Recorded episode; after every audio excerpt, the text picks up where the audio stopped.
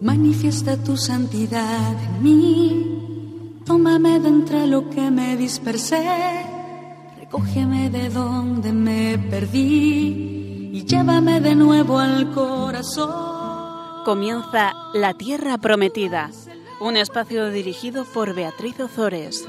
el agua pura, se transformará en mí. Tú eres el agua viva, tú eres el agua pura, inúndame, inúndame y todo se transformará en mí. Buenas tardes. Hoy tenemos, eh, vamos a, es la última charla sobre San Pablo y vamos a hablar de lo que es su cuarto viaje. Bueno, se supone que hubo un quinto, no se sabe si, si viajó a España y de su martirio. Em, bueno, como siempre lo voy a dividir en, creo que esta vez eh, lo he dividido en cuatro o cinco puntos, os los voy a ir eh, leyendo. El primero es la llegada de San Pablo a Roma. San Pablo, después de un duro eh, viaje, que podéis leer en los Hechos de los Apóstoles, llega finalmente a Roma. ¿Os acordáis que San Pablo había sido acusado injustamente en Jerusalén por algunos judíos que habían ido a celebrar Pentecostés, que venían eh, de Éfeso? Estos judíos habían dicho que San Pablo había introducido en el área del templo reservada solo para los judíos, que San Pablo había introducido paganos. Y esto era un delito que en la ley judaica estaba eh, penado con eh, la muerte, estaba castigado con la pena de muerte. Eh, vimos en la charla pasada cómo el soldado romano que estaba de guardia intervino para, para, pues para que los judíos no acabasen con San Pablo, eh, le encarcelaron y San Pablo eh, apeló, como ciudadano romano, apeló al César. Por lo cual San Pablo llega a Roma para ser eh, juzgado o bueno, para comparecer ante el César. San Lucas nos describe la llegada de San Pablo en, el libro de los Hechos de los Apóstoles porque además San Lucas viajaba con él. Dice, llegamos a Puteoli y nos dirigimos a Roma. Los hermanos, al enterarse de nuestra llegada, vinieron desde allí a nuestro encuentro hasta el foro Apio y tres tabernas. Al verles, Pablo dio gracias a Dios y cobró ánimos. Cuando llegamos a Roma, le fue permitido a Pablo vivir por cuenta propia con un soldado que le custodiara. Bueno, pues Pablo debió llegar a Roma alrededor del año 61 y se le permite alquilar un alojamiento propio bajo la llamada custodia militar, custodia militaris, que le exigía mantenerse bajo la continua vigilancia de un soldado romano hasta que se, le, se le celebrase el juicio.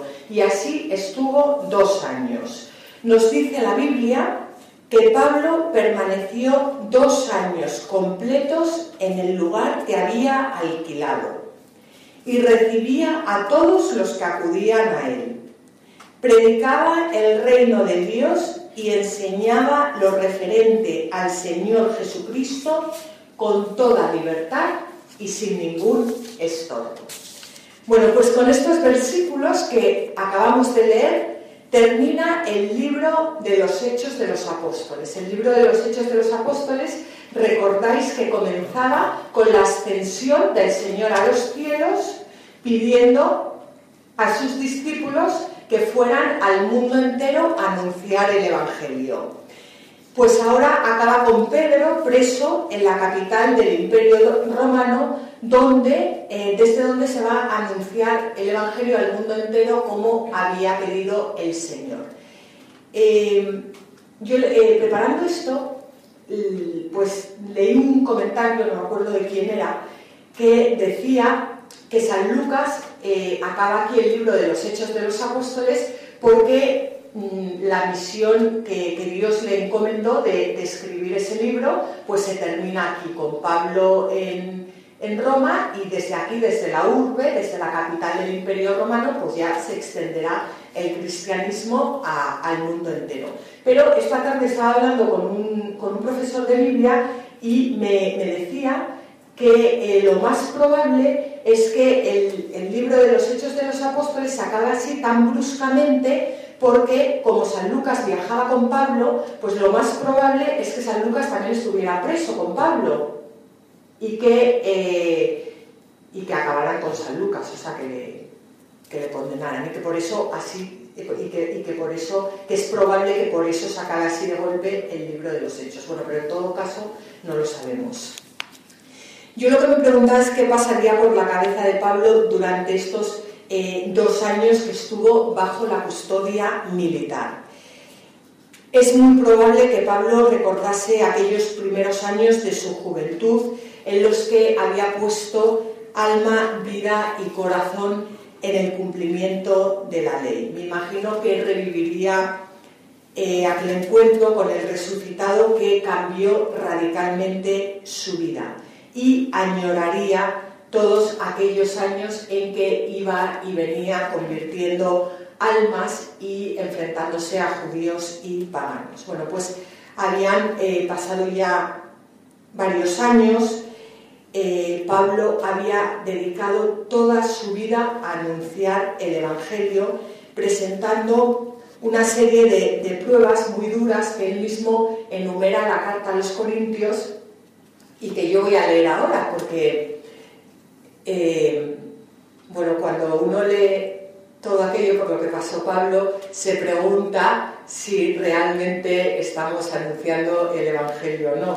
Dice, Cinco veces recibí de los judíos 40 azotes menos uno. Esto de los 40 azotes menos uno es porque en el libro del Deuteronomio se dice que al, culpable, al que se ha juzgado culpable, eh, se le puede azotar hasta 40 veces. O sea, para no matarle, claro, porque si se le azota y entonces, eh, posteriormente, se hace una ley, es una ley como compasiva, que se puede azotar 40 veces menos una, para no llegar al, número redondo. Bueno, pues cinco veces recibí de los, de los judíos, además, no de los romanos, ¿eh? de los judíos, de los suyos. 40 azotes menos uno. Tres veces me azotaron con varas. Una vez fui lapidado. Tres veces naufragué. Un día y una noche pasé náufrago en alta mar. En mis repetidos viajes sufrí peligros de ríos, peligros de ladrones, peligros de los de mi raza, peligros de los gentiles, peligros en ciudad, peligros en despoblado, peligros en el mar, peligros entre falsos hermanos, trabajos y fatigas, frecuentes vigilias con hambre y sed, con frecuentes ayunos, con frío y desnudez. Y además de otras cosas, mi responsabilidad diaria, el desvelo por todas las iglesias. Conocéis la anécdota de Santa Teresa de Jesús, ¿no? Cuando iba a fundar conventos, iba en un, carro con, unas eh, monjas, eh, no sé a dónde se dirigían, seguro que alguno de vosotros lo sabéis, y eh, de repente el carro se cayó y se cayeron todas en una especie de riachuelo. Y Santa Teresa se levantó enfadadísima y le dijo, Señor, si tratas así a tus amigos, no me extraña que tengas tan pocos amigos. Bueno, pues lo mismo Pablo. Eh, esto sería como el, bueno, esto sería, esto es el primer apartado, la llegada a Roma. Y ahora vamos a hablar de la, de la última etapa de la vida de Pablo, que en realidad tampoco sabemos tan, bueno, sabemos por la tradición, sabemos por los eh, libros apócrifos y eh, sabemos que hubo un quinto viaje en el que San Pablo va a Creta, va a Malta, ese él hace alusión a ese, a ese quinto viaje en las cartas a Tito y a Timoteo, pero no lo tenemos redactado como los cuatro anteriores. Em, y no, no sabemos cuál fue la sentencia del César. Estuvo dos años prisionero bajo la custodia militar y eh, lo que sí sabemos es que fue puesto en libertad. A lo mejor San Lucas no, que es lo que me contaba hoy esta persona, que probablemente San Lucas no fuera puesto en libertad y por eso no continuó el libro de los Hechos, pero tampoco lo sabemos. Eh, Pablo fue puesto en libertad y es posible, es posible que viajara a España una vez eh, liberado, pero tampoco lo sabemos con certeza. El documento más antiguo que, que, conocemos nosotros y que menciona este posible viaje de Pablo a España es del año 95 después de Cristo, de Clemente I, obispo de Roma. Clemente I que había conocido a los apóstoles y a Pablo.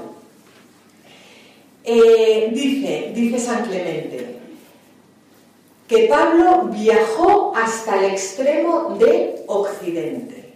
Pero no sabemos si San Clemente estaba exponiendo un dato histórico o si sencillamente estaba extrayendo una conclusión de la carta a los romanos en, las que, en la que San Pablo habla de un futuro viaje a España que él tenía pensado hacer. Hay opiniones en ambos sentidos y ni las cartas eh, de San Pablo ni los hechos de los apóstoles dicen nada en contra de esto, pero tampoco nos lo confirman. Sea como fuere, San Lucas que permaneció, permaneció junto al apóstol. Eh, como hemos dicho, no nos cuenta lo que ocurrió una vez que San Pablo fue puesto en libertad, pero hay una, una tradición antigua cristiana que testifica que Pablo murió mártir en el mandato de Nerón, que por, eh, por otra parte Nerón fue el ante quien Pablo eh, se presentó, era el César, ante quien eh, Pablo se, presentó tras esos dos años. Eh, la, fecha, la, fecha, de su muerte varía entre el año 64, que es la fecha en que se desencadenó la persecución de Nerón tras el incendio de Roma, y el año 68, que es el último año de su mandato. Hay otra tradición que nos dice que el martirio tuvo lugar en Agua Salviar, en la vía ostiense, con, un triple rebote de la cabeza. Fue decapitado y la, una tradición dice que la cabeza eh, rebotó tres veces. Y eh, en cada rebote causó la salida de un chorro de agua, por lo que ese lugar desde entonces hasta ahora se llama Tre Fontane, las tres fontanas. Gallo, Gallo, que era un presbítero romano del siglo II, escribe, yo te puedo mostrar los trofeos de los apóstoles. Si vas al Vaticano o a la Vía Ostiense, allí encontrarás los trofeos de los fundadores de la Iglesia. Bueno, pues los trofeos son las sepulturas de San Pablo y San Pedro, que son eh, las mismas que hoy todavía, después de dos mil años, seguimos venerando en los mismos lugares, a San Pedro en el Vaticano y a San Pablo en la Basílica de San Pablo extramuros en la Vía Ostiense. Pasaríamos a un tercer apartado, que es el testamento de eh, Pablo.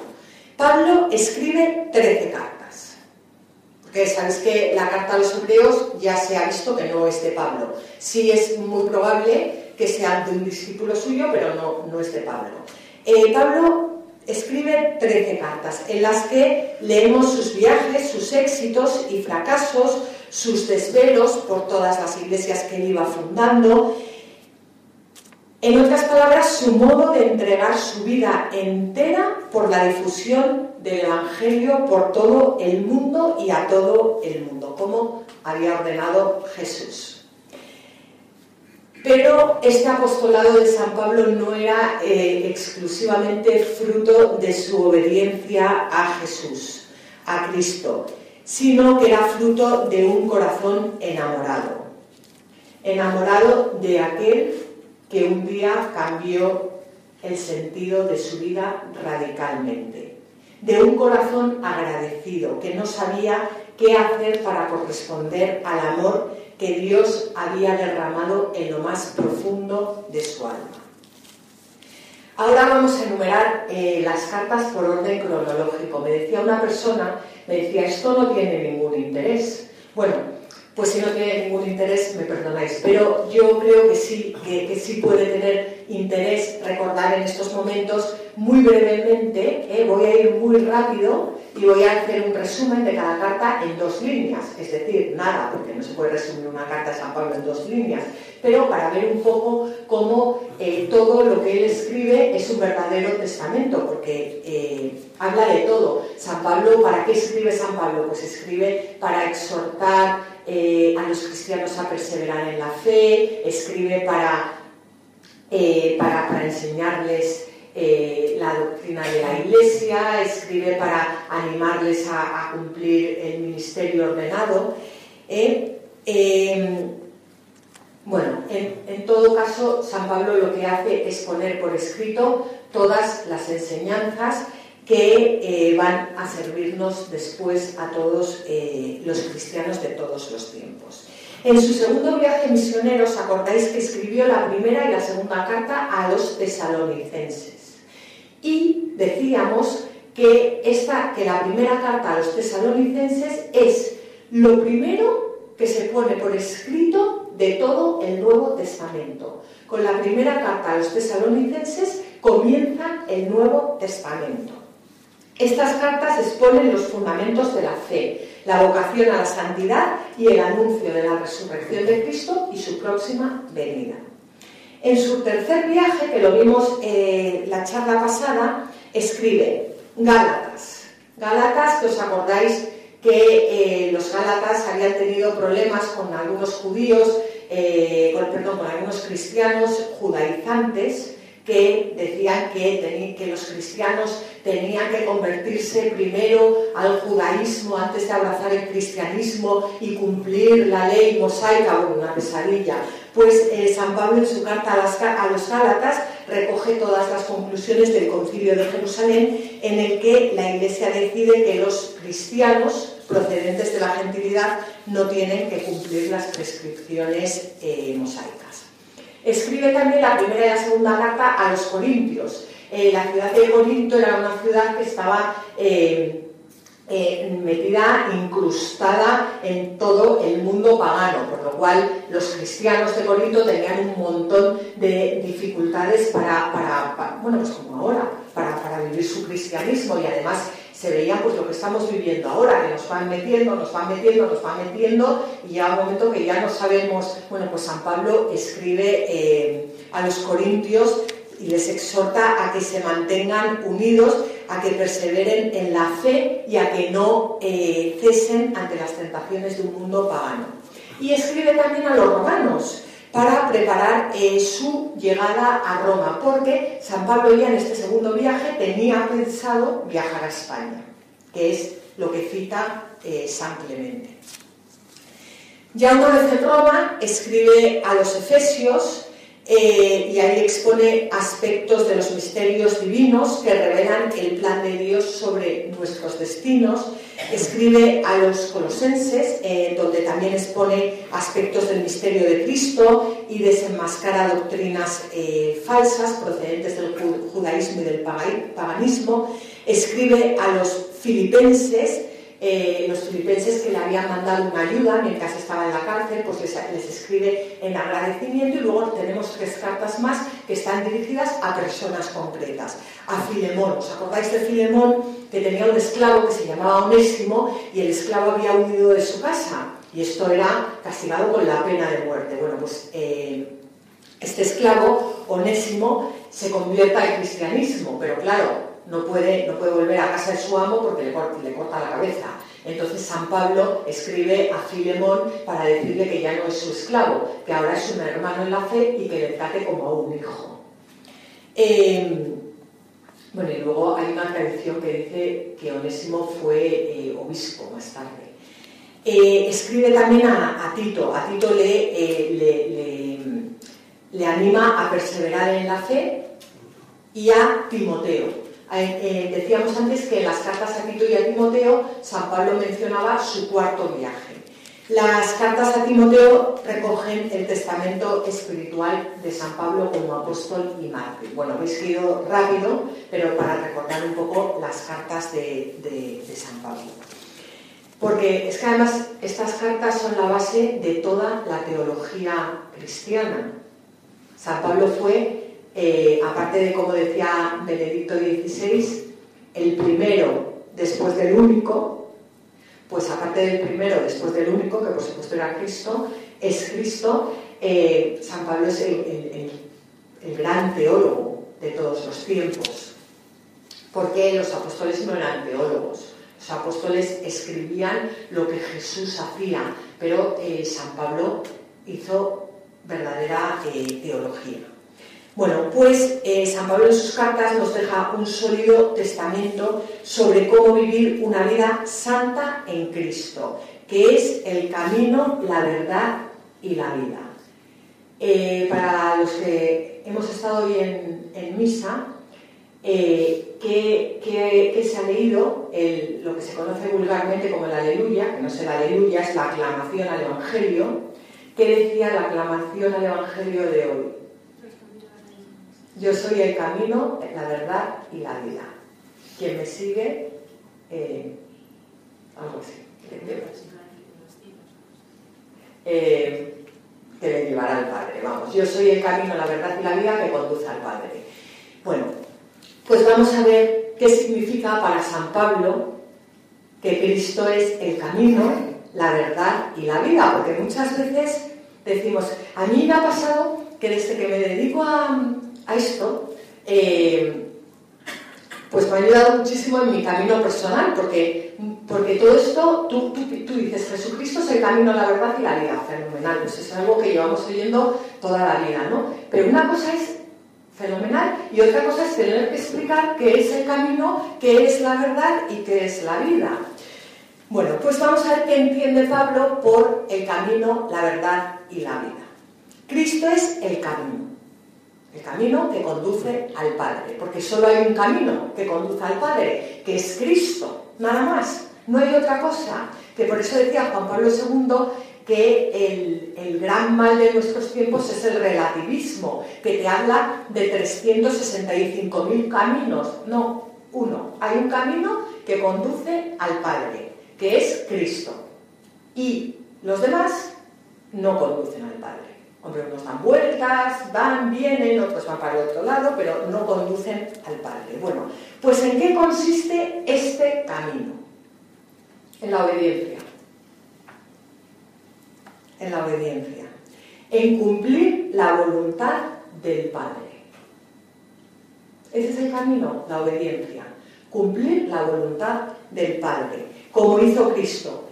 En palabras de San Pablo, se entregó a sí mismo por nuestros pecados, para librarnos de este mundo perverso conforme a la voluntad de Dios y Padre nuestro. El camino, la obediencia. El camino que nos lleva a Dios es la obediencia. Cristo.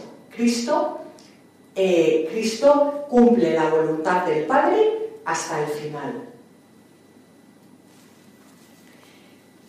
Cristo es la verdad que conduce al Padre. ¿Y en qué consiste esta verdad? En la palabra. Por eso, quien cree en la palabra de Dios y la pone por obra, se salva. O sea, es que es así de sencillo.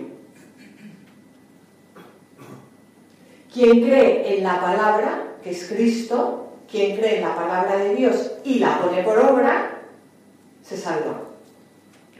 San Pablo no solo vive en la verdad, sino que va mucho más allá y entrega su vida para llevar la palabra hasta los confines de la tierra, para que muchos crean en ella y se salven.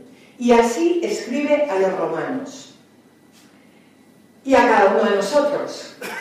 Cerca de ti está la palabra, en tu boca y en tu corazón.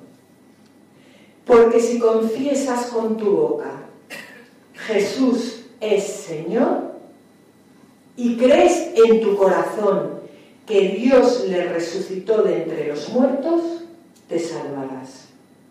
Esto es verdad. Esto es la palabra de Dios. Si crees, si confiesas con tu boca Jesús es Señor y crees en tu corazón que Dios le resucitó de entre los muertos, te salvarás. Cristo es la verdad que conduce al Padre. El camino que conduce al Padre a través de la obediencia, cumpliendo la voluntad del Padre hasta el final. La verdad que conduce al Padre a través de la palabra. Y Cristo es la vida que conduce al Padre. ¿En qué consiste esta vida? En el culto.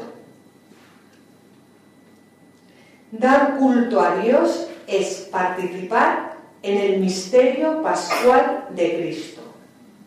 Porque, como nos transmite San Pablo, el Señor Jesús, la noche en que fue entregado, tomó pan y dando gracias, lo partió y dijo, esto es mi cuerpo que se da por vosotros. Haced esto en memoria mía. Y de la misma manera, después de cenar, tomó el cáliz, diciendo, este cáliz es la nueva alianza en mi sangre. Cuantas veces lo bebáis, hacedlo en memoria mía. Porque cada vez que coméis este pan y bebéis este cáliz, anunciáis la muerte del Señor hasta que venga id al mundo entero y anunciar el Evangelio. Cada vez que coméis este pan y bebéis este cáliz, anunciáis la muerte del Señor hasta que venga. Camino, Cristo es el camino que lleva al Padre. ¿Qué es el camino? Venga, la obediencia. Cristo es la verdad que conduce al Padre. ¿Qué es la verdad? Cristo es la vida que conduce al Padre. ¿Qué es la vida? Es que con saber esto nos basta, ¿eh? Hombre, luego si vamos ampliando un poquito, fenomenal, pero... Bueno, pues vamos a pasar al último apartado, eh, que trata del antiguo culto al verdadero culto y que voy a intentar explicarlo bien. Voy a, hacer lo posible, porque creo que esto es algo que muchas veces lo meditamos y que, y que nos puede ayudar muchísimo. Las cartas de San Pablo muy pronto se introducen en la liturgia de la Iglesia, convirtiéndose no solo en el alimento espiritual para todos los fieles de todos los tiempos, sino también en un verdadero manual de instrucciones sobre cómo dar culto a Dios. Porque claro, ¿qué es dar culto a Dios? El, culmen del culto a Dios es la Eucaristía, pero la Eucaristía dura 24 horas. En el Antiguo Testamento el culto a Dios consistía en ofrecer animales sacrificados en expiación por los pecados. ¿Qué se hacía? Eh, los animales asumían, asumían, entre comillas, eh, los pecados de todo el pueblo. Y el gran día de la expiación, que era el Yom Kippur, se aspergía con su sangre, con la sangre de los animales, la cubierta, el propiciatorio o cubierta, la tapa del arca de la alianza. El arca de la alianza representaba la presencia de Dios en medio del pueblo. Entonces, el propiciatorio, la tapa, era para los judíos el punto de contacto entre Dios y el hombre.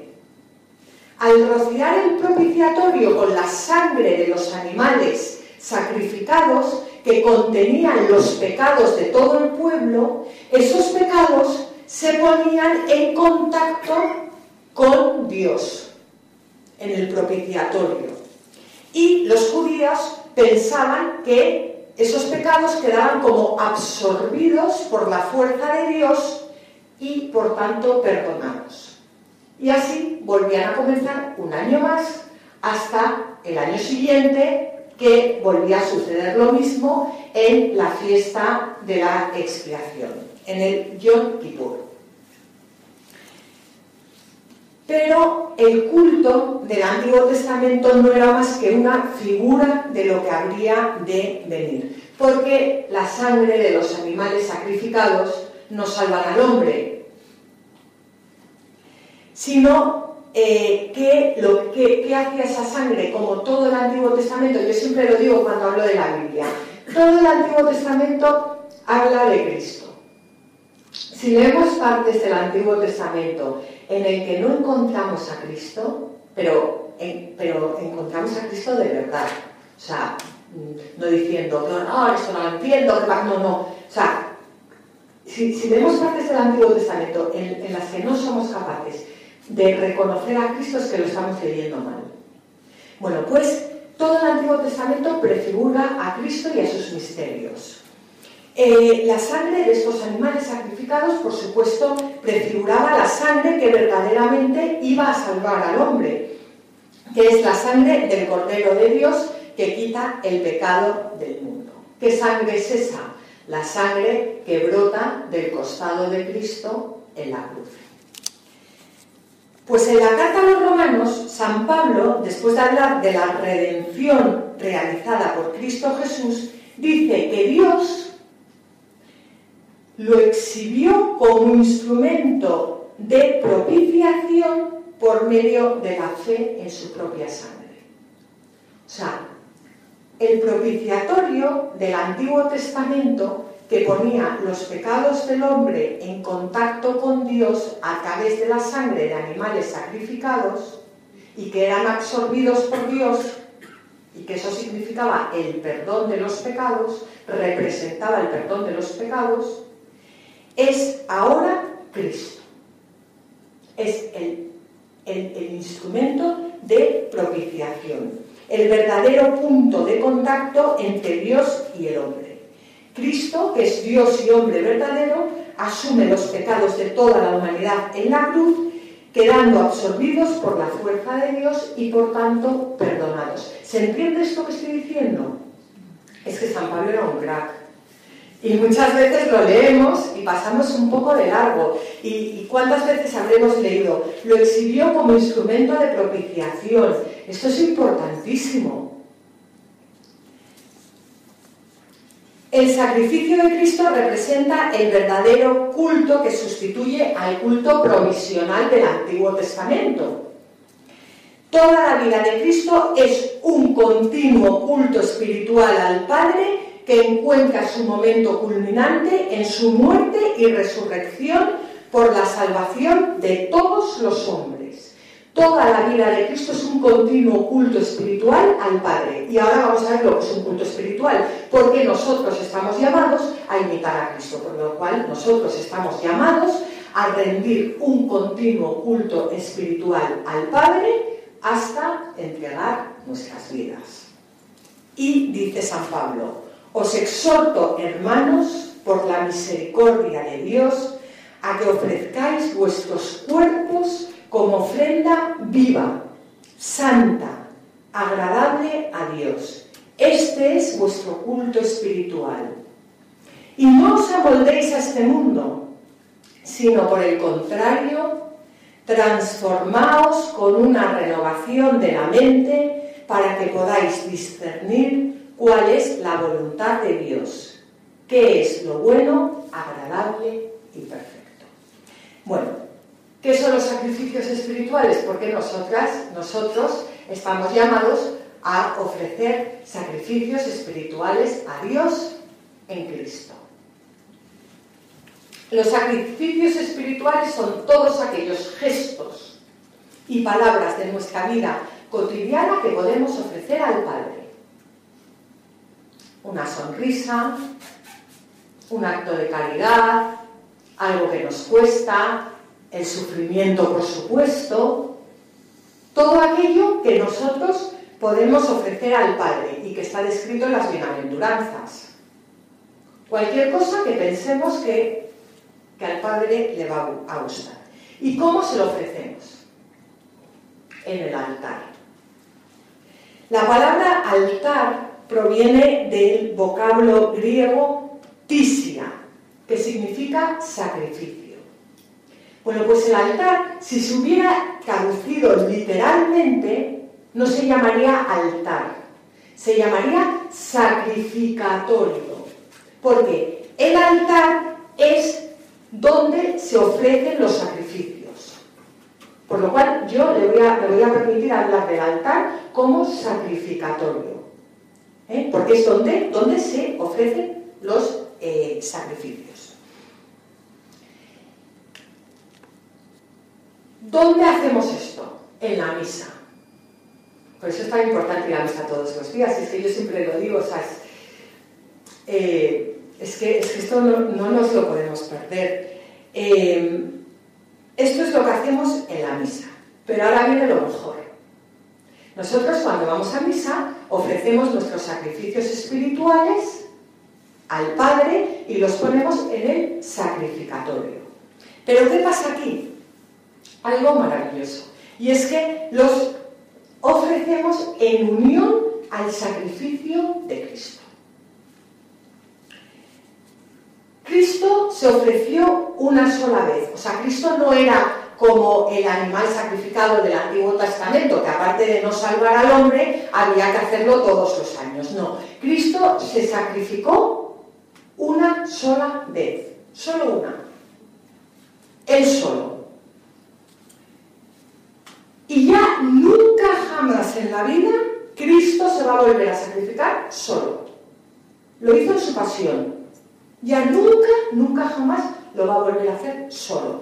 ¿Por qué? Porque ahora lo hace en unión con la iglesia, en unión con su esposa. Cuando nosotros vamos a misa, llevamos nuestros sacrificios espirituales y los colocamos encima del altar para ofrecerlos a Dios en unión con el sacrificio de Cristo. Y en esto consiste la misa. En esto consiste la misa, en, unir nuestro sacrificio, el sacrificio de la iglesia, el sacrificio de la esposa, el sacrificio de cada uno de nosotros con el sacrificio de Cristo. Y esto queda representado, ¿sabéis cuando el, sacerdote echa en el cáliz el vino y unas gotas de agua? Bueno, pues el vino representa la sangre de Cristo, el sacrificio de Cristo, y esas gotas de agua, ¿sabéis lo que representan? Nuestros sacrificios espirituales.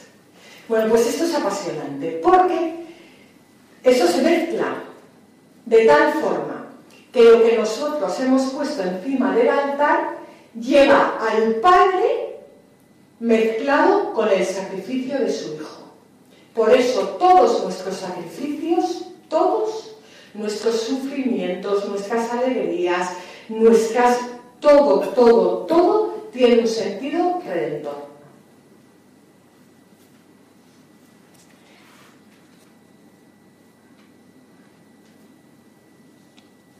Bueno, pues, ¿cuál es el máximo sacrificio espiritual que puede ofrecer un cristiano? La vida, el martirio. Eso ya es. A mí me encantaría, porque yo siempre he pensado que, total, ya que me voy a morir, pues hombre, preferiría morirme mártir, irme directamente al cielo. Me, me parece el planazo de mi vida, vamos. Yo lo pido.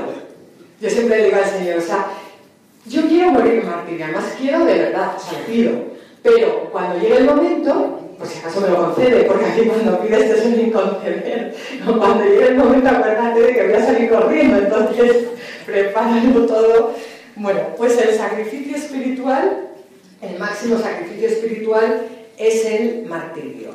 Y así lo entendía Pablo cuando escribe a Timoteo. Yo estoy a punto de derramar mi sangre en sacrificio. Y el momento de mi partida es inminente. Y ahora lo que os voy a leer, eh, lo voy a leer muy despacio porque en realidad esto es, o sea, yo voy a empezar a escribir mi testamento. Porque últimamente no hago más que ir a funerales que leer esas cartas de era una buena persona, era muy simpática. Y entonces yo quiero que cuando yo me muera, no diga ni que era buena, ni que era simpática, ni que era nada, porque eso no sirve para nada. Yo lo único que quiero que digan de mí es que pasé toda mi vida anunciando el Evangelio, nada más. Y lo voy a dejar por escrito. Bueno, pues fijaros lo que escribe San Pablo. He peleado el noble combate. He alcanzado la meta, gozada, ¿eh? alcanzar la meta. No está envidia, el martirio. Bueno, ya ve que, sabe que, le van a... He peleado el noble combate. He alcanzado la meta. He guardado la fe.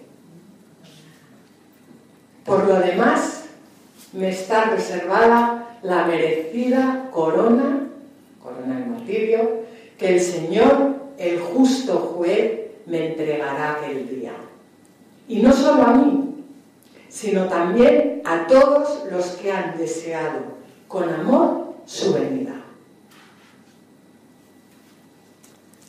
Bueno, pues este compromiso de Pablo de anunciar el Evangelio de Cristo con su propia vida solo se explica y nada más con un alma verdaderamente fascinada por la luz del Evangelio, enamorada de Cristo, un alma sostenida por la oración y por la profunda convicción de que es necesario llevar al mundo la luz de Cristo y anunciar el Evangelio a todos los pueblos.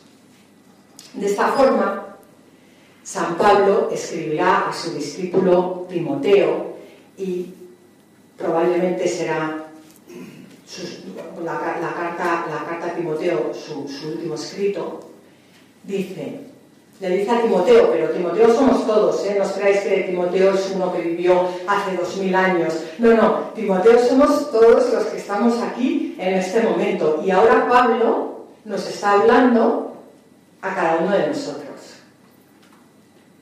En la presencia de Dios y de Cristo Jesús, que va a juzgar a vivos y muertos, te advierto seriamente Predica la palabra. Insiste con ocasión y sin ella. Reprende. Reprocha y exhorta siempre con paciencia y doctrina. Pues vendrá un tiempo en que no soportarán la sana doctrina, sino que se rodearán de maestros a la medida de sus pasiones para halagarse el oído. Cerrarán sus oídos a la verdad y se volverán a los mitos. Pero tú sé sobrio en todo, sé recio en el sufrimiento, esfuérzate en la propagación del Evangelio, cumple perfectamente tu ministerio. Y Mm, tenía aquí apuntado hacer un comentario, pero es que no se puede hacer un comentario porque lo estropearía. Entonces, yo quiero, quiero acabar con, eh, con las palabras que Benedicto, con las palabras con las que Benedicto XVI terminaba sus catequesis sobre San Pablo en el año paulino, que yo os aconsejo a todos que os las leáis. Dice, dice, dice Benedicto XVI. Bueno, y luego también tengo una oración que vamos a, leer después de las palabras de Benedicto XVI, que también se hizo para el año paulino, que fue en el 2008. Dice, dice Benedicto, me parece que la conclusión de esta breve reseña de los viajes de San Pablo puede ser ver su pasión por el Evangelio, intuir así la grandeza, la hermosura, es más, la necesidad profunda del Evangelio para todos nosotros. Oremos para que el Señor, que hizo ver su luz a San Pablo, que le hizo escuchar su palabra, que tocó su corazón íntimamente, nos haga ver también a nosotros su luz, a fin de que también nuestro corazón quede tocado por su palabra y así también nosotros podamos dar al mundo de hoy, que tiene sed de ellas, la luz del Evangelio y la verdad de Cristo. Y ahora voy a hacer la, oración del año de San Pablo, que dice, Oh glorioso San Pablo, apóstol lleno de celo, mártir por amor a Cristo, intercede para que obtengamos una fe profunda una esperanza firme, un amor ardiente al Señor, para que podamos decir contigo, no soy yo el que vive, sino es Cristo quien vive en mí.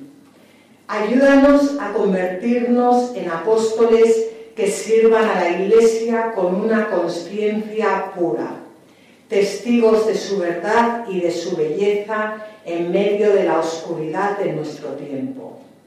Alabemos junto contigo a Dios nuestro Padre, a Él la gloria en la Iglesia y en Cristo por los siglos de los siglos. Amén. Mis rocas ya no harán daño a nadie, mis montes se harán camino para todos.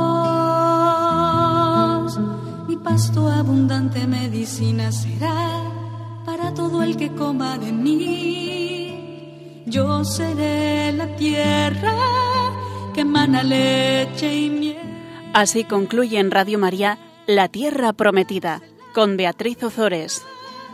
Tú eres el agua pura, inúndame, inúndame y todo se transformará en mí. el agua viva.